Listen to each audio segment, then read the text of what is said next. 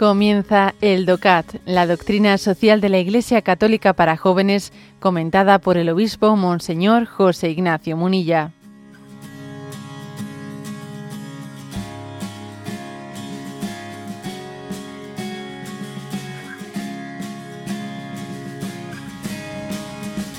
El punto 206.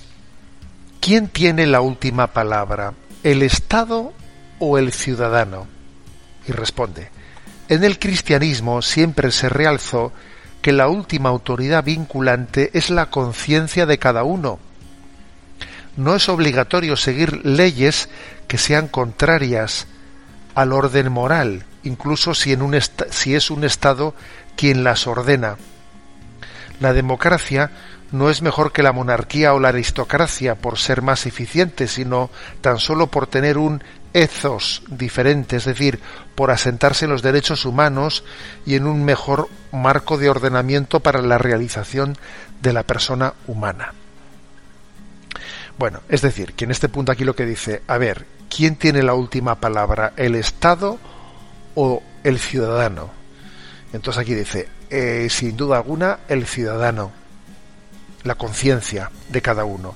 Y eso independientemente de cómo sea el Estado no porque el Estado sea una dictadura o sea una oligarquía o una democracia, no, eso, eso no cambia las cosas, ¿eh?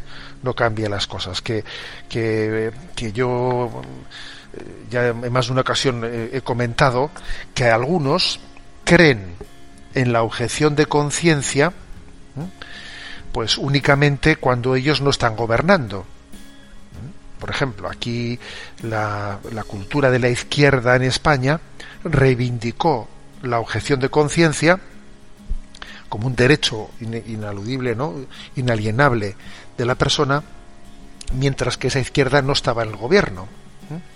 Pues la objeción de conciencia frente al servicio militar, la objeción de conciencia, y claro que, que, hay que respetar la objeción de conciencia, pero ahora que usted está gobernando, usted ahora no respeta la, objeción de conciencia, por ejemplo, de unos padres que dicen yo a mi hijo no quiero este plan de eh, y reivindican un PIN parental y usted no le respeta esa objeción de conciencia. Oiga, ¿usted no era el que pedía la objeción de conciencia? ¿O eso era una estrategia para alcanzar el poder? Bueno, entonces, eh, este, este es el tema. El tema es que verdaderamente la objeción, o sea, la, objeción de conciencia es una muestra de la prioridad de la conciencia frente a las leyes del Estado. Y digo que es lo mismo que sea democracia, que sea lo que sea, ¿eh? el sistema de gobierno. Digamos que en materia de conciencia, de conciencia, no sirven las mayorías. Es que la mayoría ha votado, muy bien, la mayoría ha votado, pero si, si se trata de algo que va contra, mm, contra mi conciencia, yo no tengo obligación de seguir esa ley. Más aún, tengo obligación de seguir lo que dicta mi conciencia. Entonces, si esa ley es eh, contraria a lo que yo entiendo que es de ley natural, eh, pues yo no puedo. A mí, a mí no me pueden obligar a hacer algo que es contrario a mi conciencia.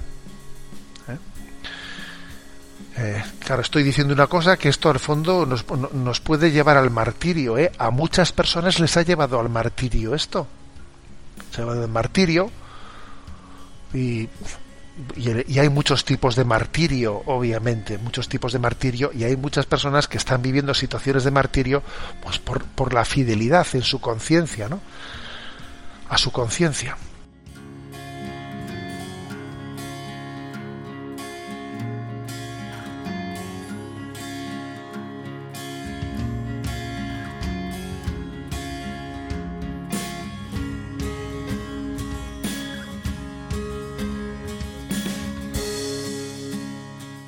Has escuchado el DOCAT, la doctrina social de la Iglesia Católica para jóvenes, comentada por el obispo Monseñor José Ignacio Munilla.